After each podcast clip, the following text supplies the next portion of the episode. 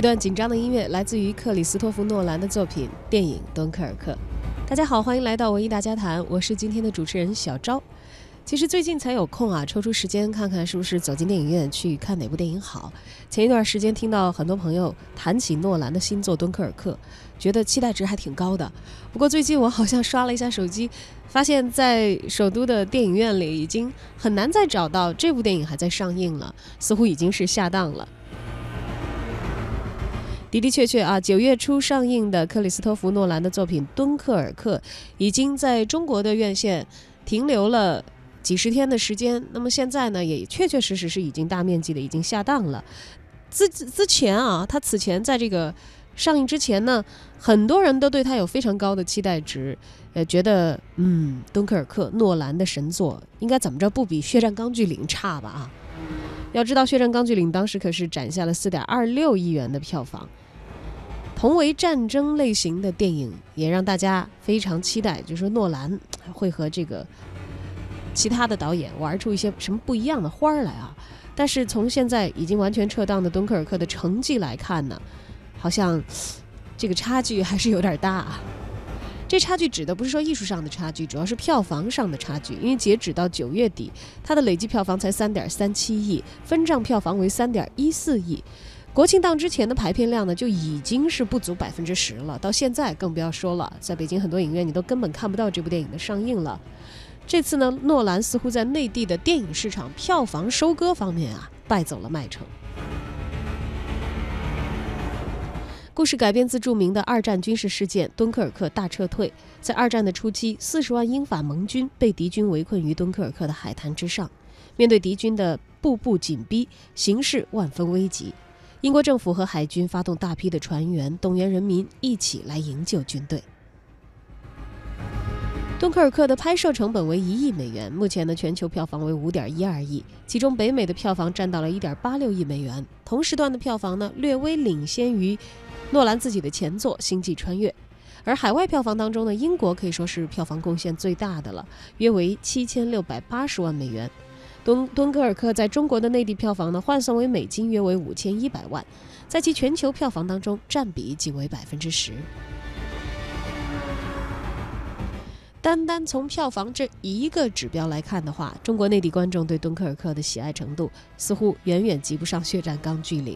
即使将诺兰的作品的内地成绩做一个纵向的比较来看，敦刻尔克的成绩也排在倒数第二，仅仅比2005年《蝙蝠侠：侠影之谜》的一千三百八十五万要高一些。但要知道啊，在05年的时候，咱们国家的银幕数两千六百六十八块，只有如今的百分之五。诺兰其他的作品票房呢，分别是《星际穿越》七点一一亿，还有《蝙蝠侠：黑暗骑士崛起》三点四亿，《盗梦空间》的时候达到了四点四三亿。敦刻尔克目前在豆瓣的评分呢停留在八点六分，而时光网的评分是八点二，IMDB 评分八点四分，烂番茄的新鲜度百分之九十三。其实你要看看这个打分，在口碑方面的话，敦刻尔克实在也不算差啊。但为什么在内地就是卖不过《血战钢锯岭》，而且还有如此大的差距呢？不知道正在收听节目的您是否曾经走进影院观看过这一部诺兰的电影？观感又是如何呢？欢迎通过文艺之声的微信公众号和我们取得交流，参与节目的直播互动。关注文艺之声的微信公号并发来留言，还有可能成为我们的幸运听友，获得我们赠出的演出门票。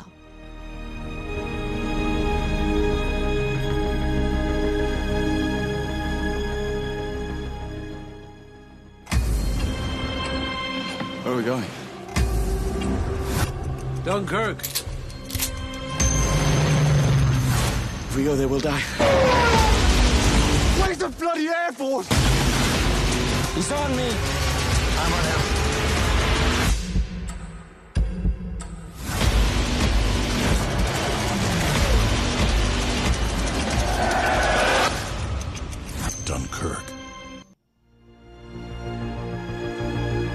敦刻尔克在中国市场票房遇冷啊，当然也有很多业内的人士试图为他们寻找到原因。我们在时光网上就看到了这样一篇文章。那首先呢，列出了几个敦刻尔克这个票房报收好像有一点这个低于预期的一些原因。比如档期不好啊，因为它开学季的时候才登上了中国国内商业院线的荧幕，荧幕九月一号啊，比北美呢其实是晚了一个多月的时间，赶上国内开学季，市场会是相对冷清的一个状态。另外，当时呢，《战狼二》正是火热的时候，余威犹在，同属以男性为主要受众的电影，在《战狼二》短期之内消耗了大量男性观众的观影预算的时候，敦刻尔克实际面对的是一个被半掏空的市场。但是同样选在首九月的这个上映啊，《蜘蛛侠：英雄归来》和《星球崛起三》呢，却也分别拿到了七亿和六亿以上的成绩。这说明档期虽然在一定程度上可能限制了敦刻尔克的发挥，但是后续的口碑的传播不不太理想啊，长线票房走势不如《血战钢锯岭》，这也是不争的事实。敦刻尔克没有取得高票房，主要还是国内的观众不买账。从历史的数据来看，虽然近几年内地的影视容量可以说是飞速的在扩张，但战争影片仍属于票房天花板较低的电影类型。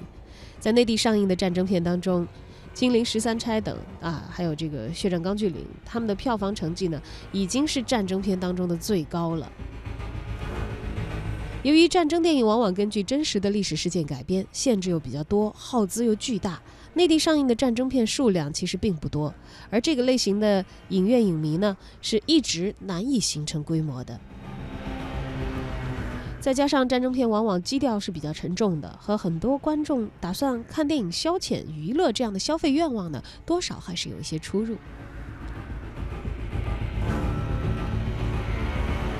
那么接下来也不得不说到敦刻尔克的导演诺兰。作为商业电影，敦刻尔克的故事总体上都属于发生、发展、结局的这个三段式的结构啊。但是这个故事放到诺兰的手里呢，他的叙事就要复杂的多了。这部电影用了三条主线来进行交叉叙事。有多位具备相当分量的主人公，在三条主线当中呢，各自发展自己的故事，而且三条线索的时间都是错位的，每条时间线时而压缩，时而拉伸，甚至是互相交叉。诺兰来中国宣传《敦刻尔克》的时候说，说自己没把它当当成一个战争电影来拍，而是当做悬疑片来拍，这显然不是一句玩笑话。而相比一下啊，我们看到这个票房收益很好的《血战钢锯岭》呢，就是典型的单一主人公、单线索、线性叙事，少量的副线、闪回等等内容呢，只是小小的一些枝杈，镜头几乎从来没有离开过主角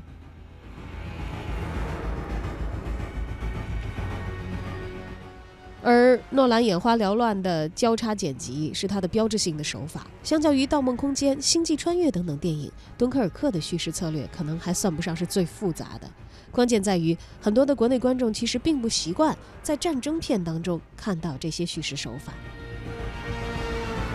诺兰之前的作品常常是类似解谜的形式来呈现，并且辅以一些新鲜的概念，观众的思路被不断推进的剧情裹挟着前进，并没有太多喘息的时间。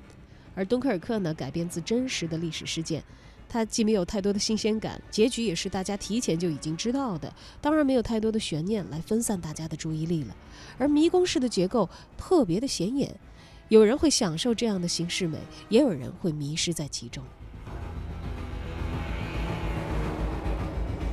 当然还有一点啊，这样的电影观众需要投入更多的理性时间。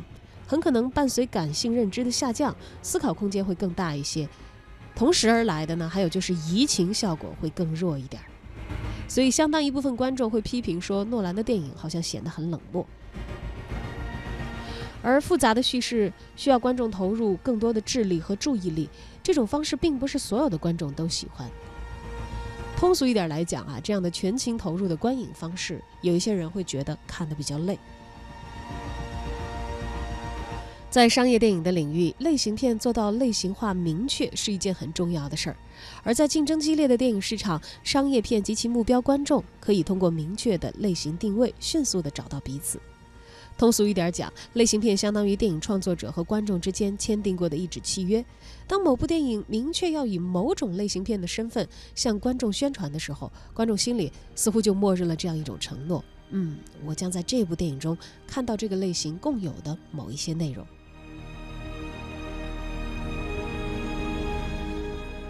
还拿《血战钢锯岭》来做比较啊，其中有残酷的战斗场面，有直接的大段的展现，也有正义之师牺牲精神的歌颂，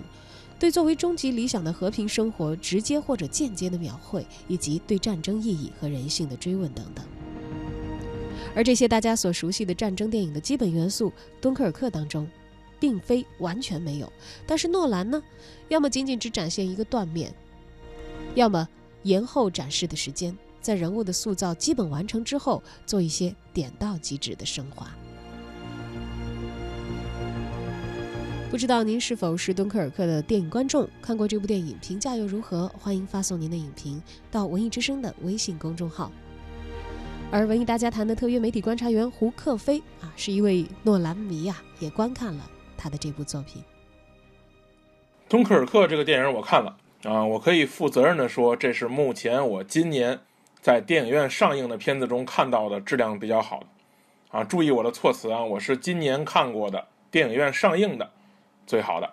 啊，我没说这是我今年看过最好的片子啊。对于诺兰本人作品来说呢。这部片子带来的经验感是最低的，但是非常舒服，啊，我为什么要用“舒服”这个词儿呢？就作为敦刻尔克这个题材来说，在没看到之前，我就已经很熟悉这个事儿了。战争是怎么怎么回事啊？英法联军是怎么跑的？啊，这种跑路为后来的反扑呢保留了力量。我其实之前呢是觉得呢，它可能是一种像《珍珠港》那样的战争商业片，我是抱着这么个心态。结果整部片子没有什么大场面，啊，根本没有血腥暴力的战斗场面。对于以往呢，我们对于战争片的了解呢，大部分是这么几类的啊。第一类呢是正面战场啊，水深火热、你死我活的类型，两边打得跟热窑一样啊，胳膊大腿满天飞，飞机大炮狂轰乱炸。第二种呢是那种军事政治家的谋略和斗法，弄个战地帐篷啊，挂个地图。还有一种呢，是披着战争题材的反战片家人盼的日夜等啊，儿女情长，家有贤妻啊，有个姑娘啊，弄个照片塞头盔里边，最后阵亡了，一堆兄弟给敛吧敛吧，遗物送家去，一起感叹一下这该死的战争。这几类的战争片我估计大家都不会陌生。但很遗憾的是，敦刻尔克哪种类型都不是，它是一种特别面的啊，类似于文艺片的伪战争片整个的节奏特别舒缓，对白很少，角色也不是特别清楚，压根儿没有女主角。看完之后你记不住谁是谁。正是这么个片子啊，他也没有去揭露人性。一个战争片子没有大场面，也没有对人性的内心剖析，这个让最开始看的时候呢有些不适应。但是看来看去还挺舒服，因为没有那种期待冲突矛盾的起伏之后带来的疲惫感。所以起初的那种稍微的遗憾呢，就慢慢的被抹掉了。你看上去就很平静，同时呢，这个音乐特别好。我不知道大家看过的人注意没有，整个这个气氛呢，这个音乐处理的大段大段的音乐和音效，啊，让你去体会那种要被炸了的啊，被困住的窘迫和那种人们之间的那种细微的情绪变化，啊，这个让我特别意外。啊，我很多现在的电电影呢。越来越多的呢是这个主旋啊，重复重复啊，主旋非常出色。但是你要说整部电影的音乐都很出色的，其实并不多。这部片子就是整个片子被音乐烘托的非常好，你就感觉是一杯特别有滋味的温水啊。它既不是烫嘴，它也不凉。这部电影呢，并不是享受呃胜利的那种喜悦，而是感受战争所带来的这种恐惧；不是享受那种震撼人心的结局，而是享受那种。慢慢紧绷起来的那种观影感受啊，虽然呢，这个手法还是诺兰惯用的这种非线性叙事，但是不烧脑啊，很容易看懂。说白了呢，这是一一部通过气氛制造情绪，最终思考生存的电影。这个让我觉得诺兰对于战争的思考是比很多好莱坞导演的格局小的，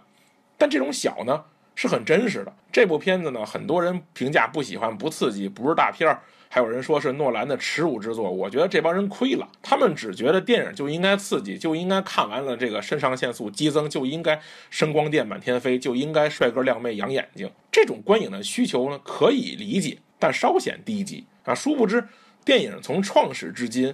大部分为人们津津乐道的导演、编剧的作品，其实他们都是希望通过电影这种手段，表达自己的观点，表达自己的看法，它是一种情感的表达，而不单单仅仅是为了展示技术。我也真心的希望观众们呢，都去用内心真正去寻找与电影的共鸣，而不是在这些细枝末节的地方寻求某种快感和刺激。那最后我想说呢，《敦刻尔克》就是这么一部不太诺兰却又很诺兰的片子。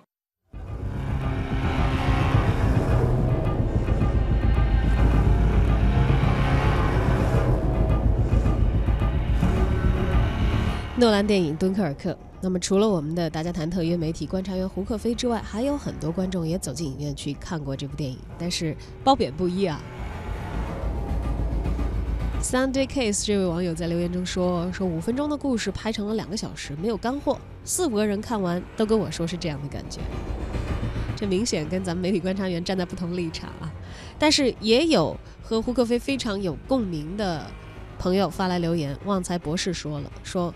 没有慷慨激昂，没有热血沸腾，没有英雄的冲锋，没有人性的光辉，只有惊恐的士兵、泥泞的海滩、阴暗的天空和如草芥一般的生命以及求生的欲望，沉闷的气氛，压抑的绝望。敦刻尔克带给我的最大冲击就是，战场就是炼狱。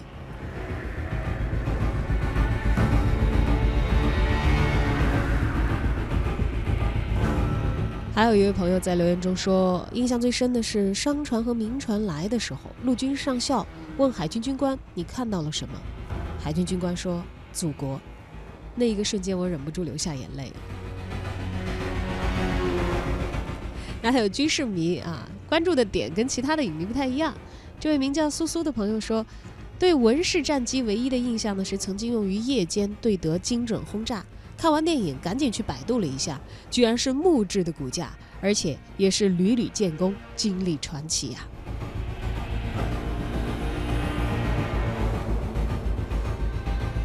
邦邦 she 啊，在这个留言中说到：有人注意过在配乐里一直响个不停的怀表的声音吗？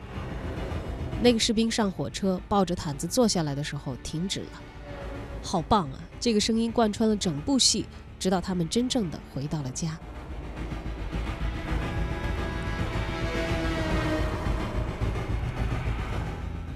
这位朋友叫 Vlux 啊，他在留言中讲到，这部电影的确是比较尊重史实，但是也导致了主线只是了无新意的流水账，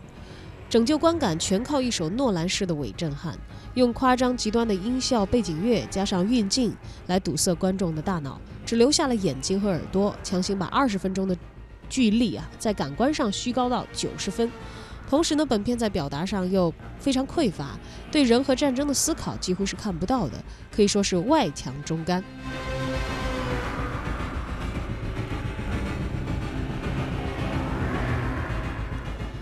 还有这位朋友叫二一二五，他说诺兰这样非主流的拍摄方式，其实我还挺喜欢，因为无声胜有声，带给我的感觉有点像四面楚歌，我觉得非常适合用在电影制作这方面啊。也只有诺兰和季默相互配合，才可以达到这样的效果了。他，但是我个人呢，还是希望诺兰再把这样的拍摄方式深入一点。总感觉诺兰拍这部电影的时候还是有所保留。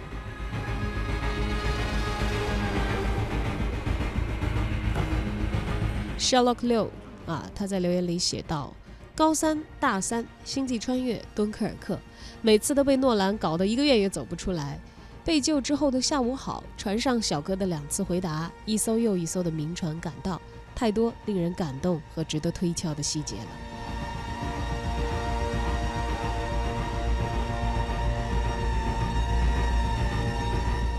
而刚才我们的媒体观察员高度表扬的汉斯季默的配乐啊，在这位名叫马马俊的朋友看来，他说诺兰自己想做减法，叙述还是玩结构，以前的问题呢更加的暴露。汉斯季默的音乐从第一秒就一直满满的铺到电影结束。突然想想，在那样的配乐烘托之下，真的是完全没有高潮可言了。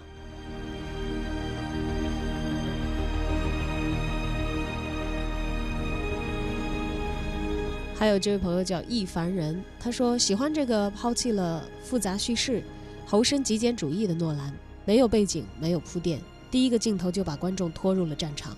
一周、一天、一小时。三条故事线反复的绞杀心灵，不用血腥，不用暴力，也能够呈现战争所带来的压迫感。